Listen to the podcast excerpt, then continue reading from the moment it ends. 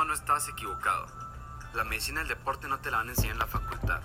La medicina del deporte se aprende en el campo. Eres médico, fisioterapeuta, estudiante o simplemente tienes ganas de ver cómo es el área de rehabilitación, cómo es lo que no se ve en la tele. Bienvenido a nuestro podcast. Aquí te enseñaremos cuál es el logaritmo mental por el cual nosotros empujamos la medicina tradicional para poder llevar a nuestro atleta a dar su máximo rendimiento después de una lesión o cómo prevenir una lesión en él. Todo con la experiencia de tratar atletas de elite mundial, tratar atletas de Liga Mayor de ONEFA por más de 7 años y cómo llegué a la NFL como el primer médico nacido en México como parte de una organización de la NFL con los Houston Texans. Bienvenidos a esta experiencia. No estás equivocado. Bueno, Sam, pues empezamos otra, otra emisión de nuestro, de nuestro podcast semanal. Vamos a empezar con una de las, de las lesiones de alta energía, otra de las, de las frecuentes en medicina del deporte. Comió payaso la niña hoy. Y bueno, vamos a empezar con luxaciones. Sam. Ay, hola, buenas noches. Vamos a, como ya mencionaba Kevin, no, no, no con mi payaso, el otro que aventó el teléfono, por no decirlo más feo. Tenemos hambre. Sí. Vamos a especificar más bien lo que es luxación de hombro, pero en general, pues lo que es definición y teología, pues es básicamente lo mismo.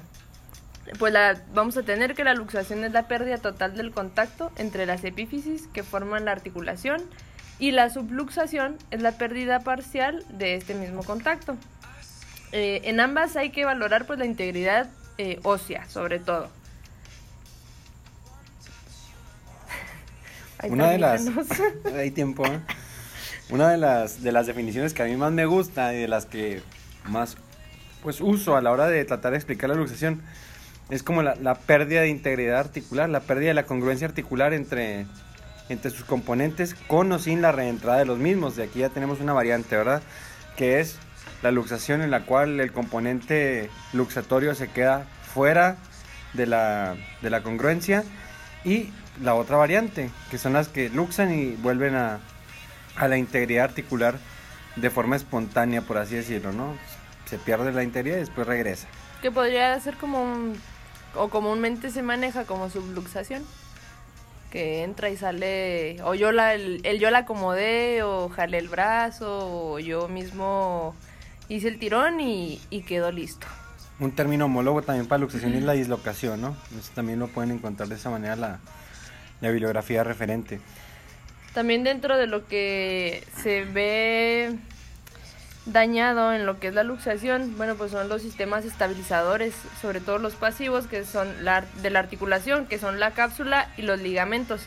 Que estos son, sobre todo el ligamento es el que se ve muchísimo más afectado en cuestiones de luxación, que es, ya lo abarcaremos más adelante.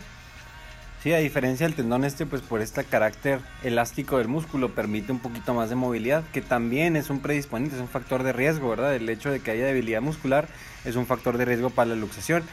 Con la energía involucrada, ¿verdad? Que ese es uno de los componentes principales para que se presente una luxación. Tiene que haber un mecanismo de moderada, elevada energía, ¿sí? De moderada o de elevada energía para que pueda suceder. Puede ser ya sea una inestabilidad o un, un, mecanismo de lesión donde hay implicada ya sea un estiramiento mecánico de, la, de un miembro, por ejemplo del miembro superior, en situaciones de alcance, se acompaña con un trauma que hace que, que por lo general es, es en, el, en un eje perpendicular a los ejes de la articulación y van a generar la luxación. O que puede ser generado también por el simple, la simple inestabilidad, una carga mecánica, por ejemplo, las implicadas en un esguince, que puede a- verse agravado con una luxación, ¿verdad? También podemos ver lo que es la luxación por una fuerte contracción, que aquí está implicada lo que es la, la convulsión como tal, que puede llegar a provocar una luxación, que no es tan común, pero puede suceder. Sí, cualquier, cualquier variante en los, en los sistemas de estabilización, ¿verdad? Ya sea que sea una, una fuerza desmedida, hablando de lo tolerable para la articulación, va a luxar. O que un componente estabilizador, es- estabilizador perdón, esté débil y hay un mecanismo implicado de energía y va a luxar. Sí, la- y hablando de, de los estabilizadores, los ligamentos, también un factor de riesgo es que la persona sea hiperlaxa. Mm, digo qué te puedo decir, ¿verdad? Me han contado. Sí, camino, y- camino y me luxo. Bueno, ya yendo un poquito más hacia micro, uno de los factores que hay que tener en cuenta en cuanto a la luxación es que el cartílago articular, siendo este uno de los, de los principales pues, elementos de cuidado, ¿no? hablando a largo plazo en la calidad de vida del paciente, al haber una luxación, pues esto agrava el proceso nutricio del cartílago articular. El cartílago articular se nutre por presiones, se nutre por la presión intrasinovial y en el momento que hay una luxación, con esta distensión que existe de la cápsula sinovial, hablando de articulaciones grandes incluso pequeñas, ¿no? como las interfalángicas, este cartílago articular va a perder esta presión eh, generada por la sinovial y ocurre un proceso de, de pérdida de, de nutrición por osmosis, pudiera decirse por, por fuerzas pasivas de, del líquido sinovial que origina esta, Sí, por mecánica. sí, este, esta crisis metabólica del, del cartílago y puede ser un factor de riesgo para la osteoartritis en un, en un tiempo ulterior. Bueno, y dentro de lo que sucede en la luxación, hablando de hombro, lo que las demás estructuras que se pueden ver afectadas, pues es la cromioclavicular, que yo creo que es una de las más comunes. Y difíciles de diagnosticar, ¿no? O sea, hablando hasta radiológicamente, caes entre, bueno, es un 2, es un 3, ya 4 y 5 pues ya son más fáciles. Que también en radiológicamente depende de quién toma la imagen, porque la posición pues va a dictar mucho. Y bueno, las más comunes, pues la, la lesión de Bankart, y que es el, lo que es el labrum, que es el que se rompe regularmente, en lo que la luxación anteroposterior, que es la más común en, en hablando de hombro, y es la que se ve más afectada. El- la lesión de Bankart es lo más común hablando de luxación, y es lo que propicia a más luxaciones. Sí, esta lesión de Bankart que pues viene como, como complicación de una luxación glenumeral, sobre todo la anterior, y que si recordamos las inserciones anatómicas, el tendón corto, el- la cabeza corta del bíceps braquial se inserta en un 50% en este labrum. Entonces, al haber este mecanismo de, de lesión implicado en esta luxación, va a arrancar. Es una lesión por arranque del labrum y pues es un factor predisponente para luxaciones posteriores, como mencionaba Samantha, que incluso son con mecanismos de muy baja energía. Incluso el simple hecho de llevar el hombro a una posición inestable en el ángulo rojo del hombro, que es pasando los 90 grados de, flexión anterior, por ejemplo, un movimiento común como buscar el cinturón hacia atrás, el cinturón de seguridad en el asiento, condiciona ya a un factor este, estresante para el ligamento y no sé por qué estoy haciendo el movimiento en este momento, pero pues me ayuda. Y pues luxa el hombro, ¿verdad? Ese es un mecanismo este, inusual que te habla ya de un hombro muy inestable. Bueno, y a raíz de esta lesión, eh, lo que sigue en línea de, de lo que te va sucediendo, pues si no arreglas primero tu, tu bancar, sigue lo que es la lesión de Hills. Y esta es la depresión de lo que es la cabeza del húmero, donde existe ese roce al, al momento en que la... Ay, una cucaracha. Ay, Dios santo. Bueno, al momento en el que el, el número entra y sale de la articulación glenumeral, empieza a haber un desgaste en la cabeza del húmero que se va deprimiendo esta misma al grado en el que se da la deformación del, del húmero y, y ahora sí es meramente quirúrgico y lógicamente pues al ver esta incongruencia en la articulación la luxación se, se vuelve muchísimo más más común y los factores de riesgo si antes eran pues eran considerables no sé hablamos de que es al doble ya teniendo una deformación como esa. Sí, esta lesión en específico, para que entiendan más o menos cómo, cómo se produce esta, esta lesión de Hill Sachs. En el momento que luxa, el, los elementos estabilizadores del, del hombro tienden a llevar otra vez al- a la cabeza del húmero hacia la glenumeral. Entonces, en esa aproximación, pudieran ustedes imaginar como si saliera y regresara, pero en su regreso, al estar en un evento de luxación, ¿verdad? Al no regresar totalmente a la congruencia articular, pues impacta con el borde del, de la glenumeral, que si ustedes pudieran imaginar el, el reborde de una taza, más o menos tiene esa, esa morfología, vamos a decirlo así, ¿no? La, el, el, borde de una taza y ustedes agarran un huevo que es una superficie pues redonda, se parece de, al menos en la morfología a la cabeza del húmero y le impactan contra el borde de la taza, pues va a originar una depresión. Esta depresión a modo de cráter sirve también como brazo de palanca para, para la generación de mecanismos lesionales posteriores. Es por eso que es un procedimiento que hay que atender quirúrgicamente porque puede llegar a limitar la calidad de vida del paciente en el momento que pues hace cualquier movimiento donde por encima del, del nivel del hombro con el brazo y puede originar una luxación. Sí, pero ya hablando de que no todas las luxaciones llegan a este extremo. Eso ya es, es alguien a lo mejor que continuó con su actividad deportiva, que no prestó atención a sus signos y síntomas. Es, es raro llegar a, a este extremo. Lo que sí vamos a ver, pues que en la mayoría de las luxaciones eh, vamos a producir una, como ya habíamos visto, una lesión en la cápsula y en la mayoría de los ligamentos, que va a ser lo que el no sé, el granito en el arroz, ahora sí, todo lo que es ligamentos, hablando de, de luxación. Sí, hay que, hay que también este, entender que pues hay muchos factores implicados en el desarrollo de estas, de estas complicaciones de la luxación.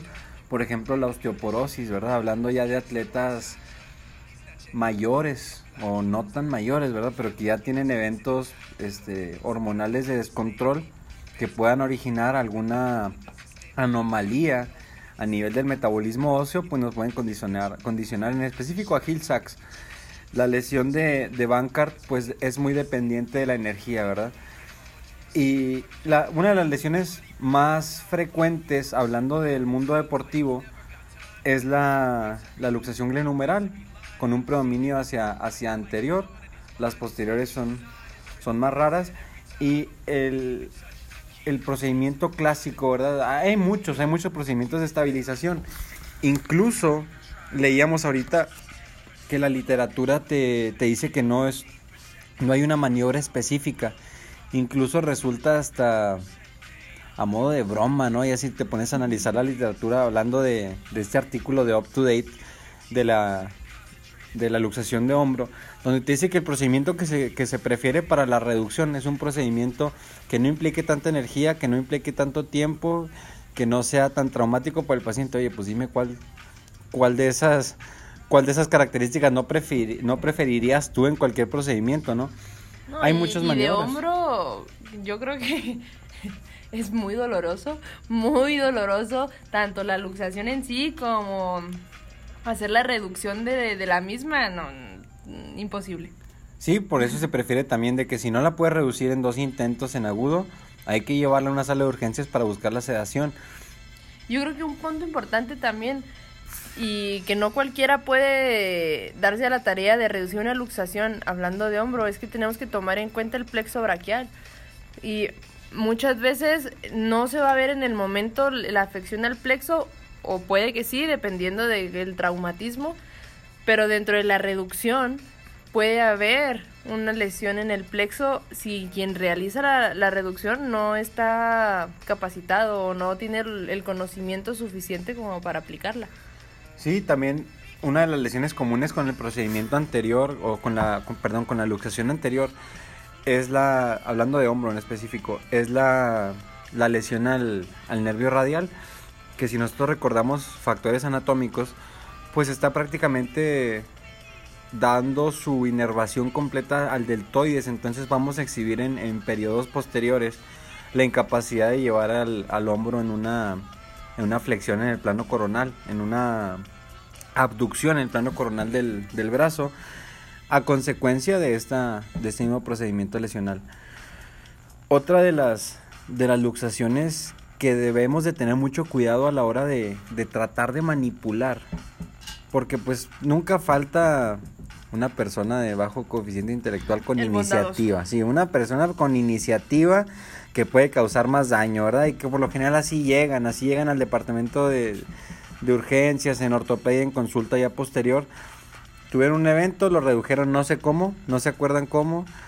Hay algunos que describen hasta la maniobra hipocrática, ¿no? Donde les ponen el talón del pie en, en la fosa axilar y lo hacen una tracción forzada del brazo y mágicamente entra, ¿no? No, inclusive el- la maniobra que es dejándote caer sobre el borde de una silla.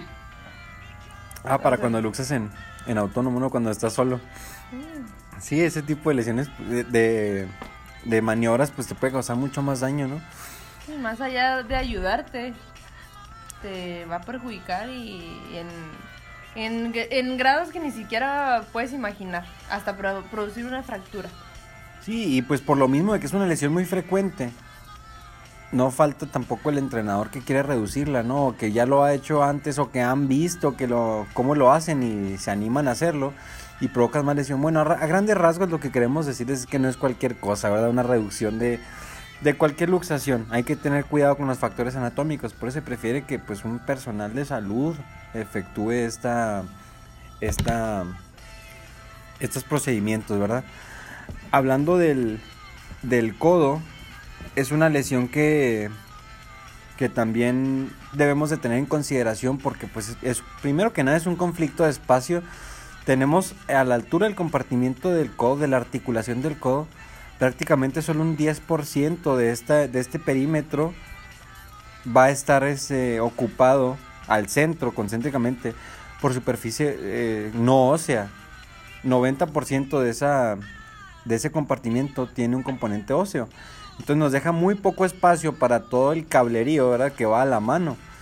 Entonces nervio cubital, nervio radial, nervio mediano van a pasar por esa encrucijada del codo. Entonces al momento de manipular podemos causar una lesión de consideración que va a prolongar muchísimo la rehabilitación del paciente y que puede tener secuelas neurológicas a largo plazo. Es por eso que esta, en específico esta fractura, se prefiere no manipularla en agudo. Se prefiere llevar a una sala de urgencias, tomar una imagen, ver los, lo- la implicación neurovascular, que por lo general lo que se hace es, es valorar la circulación en, en los dedos, que a- así te puedes percatar si hay un compromiso vascular y pues la valoración como, como es la valoración de Asia, que te puede dar una orientación en cuanto a, al estado neurológico del paciente. Sí, y también yo creo que el tobillo va por las mismas, ¿no? Es, es el mismo protocolo, más bien igual que el codo, va hablando igual nervios, tendones, todo lo que lo que va a atravesar lo que es el, el tobillo. Sí, son zonas de encrucijada que tenemos que tener mucho cuidado con el paquete neurovascular a la hora de intentar hacer una reducción. También en, en el sistema de, de urgencias se prefiere realizar la sedación, esto buscando que la contractura muscular ceda.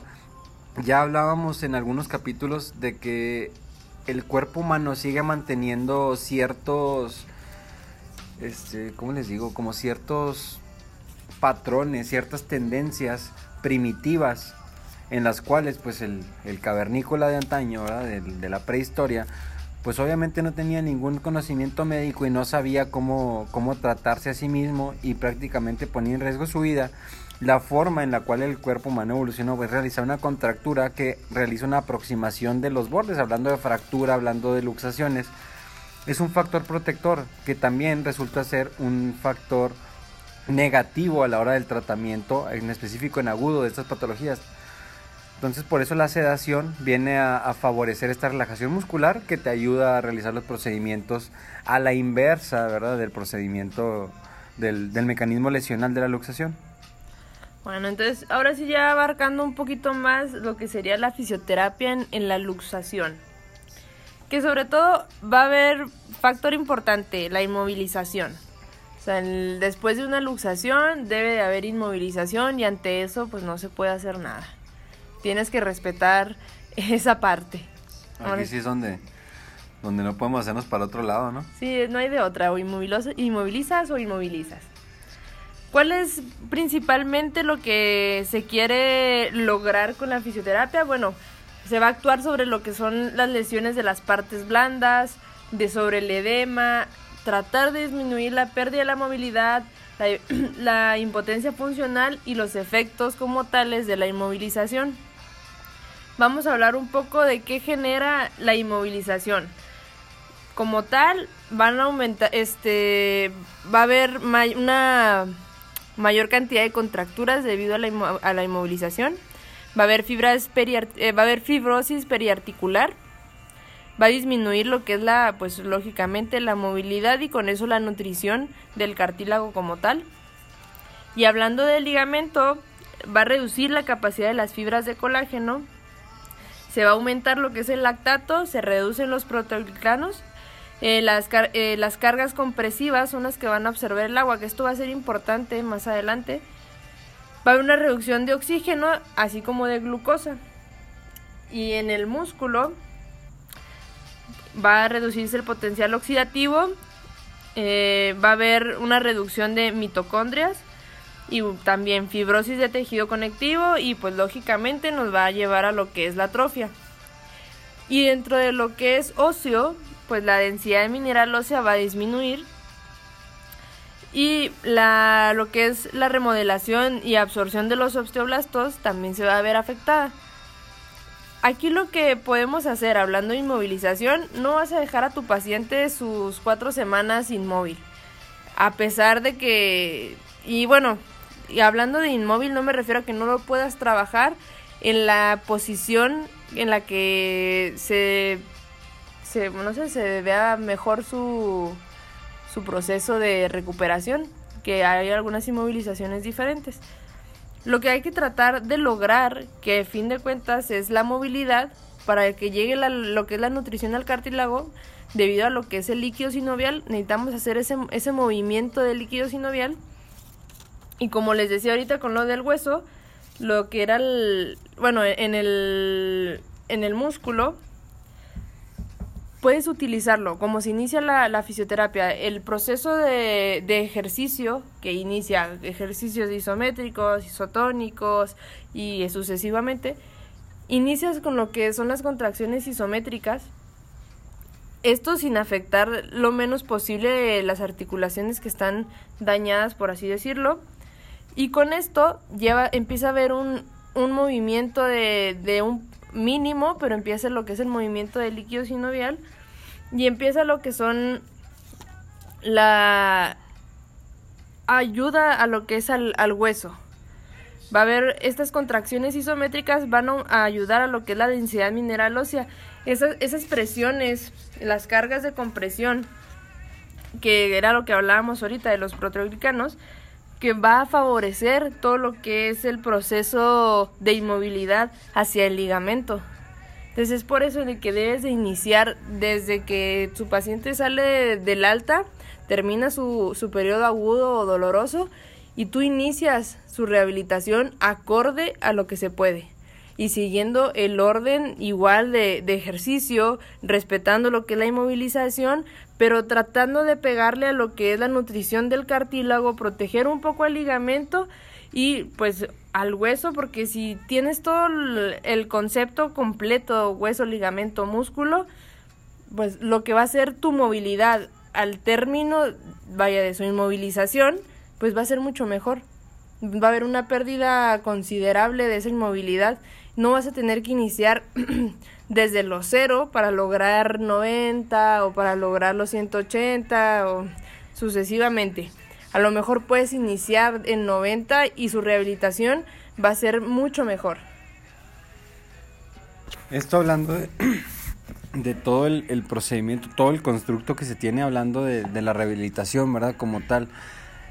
Aquí, en cuanto a las recomendaciones que existen en la evidencia, yo creo que aquí es una de las, de las lesiones, como decíamos ahorita, que nos apegamos al, al manejo del, de los tiempos, ¿no? Por lo, la implicación que tiene. Más que nada, tal vez en, en agudo durante una temporada puedes llevar a... Al límite. Sí, puedes llevarlo al límite un poco, puedes tratar de... de devolverlo a, a, la actividad deportiva para después tratarlo en, en, un entorno más controlado después de la temporada, ¿no? Pero por lo general cuando se presentan antes del periodo competitivo o cuando ya no hay algo por qué pelear competitivamente hablando, pues tendemos a, respetar estos tiempos, los cuales pues son claros en las guías, que son 12 semanas incluso de, de rehabilitación En algunas series se, se amplía hasta 16, el tiempo, 16 semanas el tiempo de recuperación de una, de una luxación, una dislocación de hombro. Y esto hablando de las anteriores, la posterior incluso puede necesitar este, una intervención quirúrgica, hablando de la, integridad de la, de la cabeza humeral. Y pues esto ya te lleva a una recuperación de un procedimiento quirúrgico, ¿no? Que va a ser muchísimo más tardada, pero por lo mismo, por la, implicación que tiene el hombro, no solo en el deporte, en la calidad de vida del paciente, esto es un factor mayor que nos lleva a, a pegarnos más a las guías.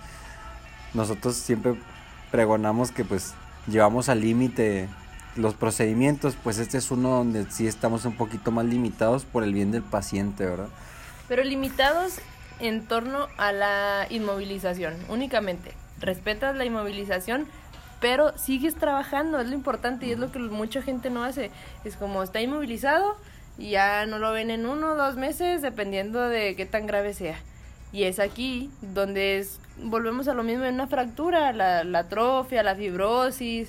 Ya de, que lo ves a dos meses, pues ya es un proceso sumamente doloroso, es muy lento y te complican muchas cosas. Y si lo ves a inicios de su lesión, puedes saltarte todo eso y tener un, un periodo de recuperación mucho más rápido. Y volvemos al punto de, de este podcast, ¿no? De que el atleta se comporta de una forma muy distinta al paciente civil.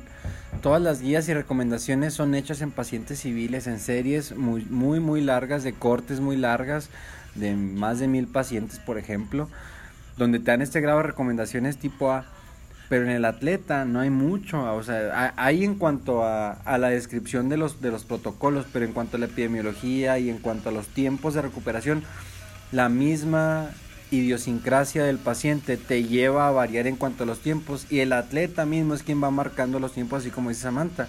No lo, lo inmovilizas, pero no lo dejas de trabajar y él es quien va marcando la pauta en cuanto a la recuperación y los tiempos y a la adecuación de estos tiempos de regreso a competencia. Sí, yo creo que también tiene que ver que no quiero generalizar, pero una gran parte de los médicos viendo una, una lesión como esta o una lesión grave en una luxación, eh, la primera recomendación es ya no vuelvas a jugar.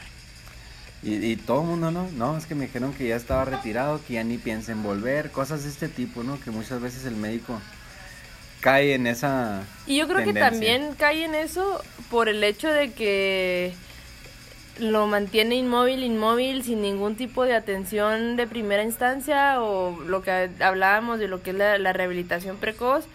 Entonces, no puedes exigirle más, tú mismo lo, lo llevas a, a, sacarlo del reporte. Algo que, que yo trato de hacer énfasis con mis alumnos es que si nosotros nos apegamos al, al tiempo de... a los tiempos de de visualización del paciente, digamos, hablando el médico, ¿no? En un servicio de salud público, sin decir marcas, donde vas a ver al paciente a lo mejor hoy en agudo y luego lo, le das cita en dos, tres meses. Y ya tú asumes de que cada parte va a ir haciendo su trabajo, ¿no? Que van a ir haciendo su rehabilitación. Y ya cuando lo ves en tres meses, tú evalúas el atleta en un corte, por decir, transversal cómo está ahorita, cómo estaba antes y no me interesa qué pasó en medio, ¿no? Y el fisioterapeuta, perdón, es quien tiene este acercamiento tan palpable con el paciente, es quien realmente va marcando si el paciente está mejorando o no, dónde podemos aumentar un poco el ritmo de, de forzar al atleta, por ejemplo, al paciente, y no nos esperamos a que el médico lo vuelva a ver nosotros podemos influir, o el fisioterapeuta puede influir en el, en el seguimiento del paciente porque lo está viendo todos los días y conoce su estado, su evolución. Pero si el fisioterapeuta no está al tanto del seguimiento, no le está dando la importancia, pues vamos a caer en, esta, en este periodo prolongado de recuperación. Y aquí es donde volvemos al por qué tiene que haber esa comunicación entre médico y fisio no se puede uno sin el otro y no vas a llegar muy lejos si no existe ese equipo para poder dar resultados positivos, rápidos y lo mejor para tu atleta siempre, siempre es lo mejor independientemente de marcadores, equipos, temporadas, siempre tiene que ser tu atleta lo primero. Y bueno, pues les damos muchas gracias por habernos escuchado en una emisión más. Eh, Kevin, tus redes sociales. Me encuentran en Facebook como Kev Luna y en Instagram como kevluna.md. Yo estoy en Facebook como Sam Calahorra y en Instagram como fisioterapia.cuu. Ya le cambió, ¿eh? Ya, ya somos más pros. Ya, qué bueno. Y ya, pues les recordamos también nuestra, nuestra página de Instagram de, del podcast, la página oficial del podcast es medicinadeldeporte.cuu. Ahí nos pueden encontrar, ahí nos pueden hacer llegar sus comentarios. Y la semana que entra nos vemos con, con esta discusión, esta mesa de discusión, mesa de diálogo, vamos a ponerlo así, acerca de... Tranquila. Sí, sin, sin agresividad de por medio. La vamos a sedar antes de que empiece el podcast, para que no se agarre a... para que no sube el volumen. El, el 28, sí, el, el siguiente 28 de mayo de la, del año en curso, vamos a tener esta mesa de discusión acerca de la manipulación del psoas, no palpación, manipulación del psoas. Si quieren participar en ella, si quieren estar en contacto con nosotros dentro de esta mesa de discusión, los invitamos. Va a ser una, una reunión por Zoom. Eh, y pues déjenos un mensaje ya sea en Facebook o en Instagram para, para integrarlos a esta, a esta mesa de diálogo. Agradecemos también a nuestro público este, local y el internacional también, ¿verdad? Que nos da mucho, mucho gusto saber que se están integrando a, a este diálogo. Hasta luego, buenas noches.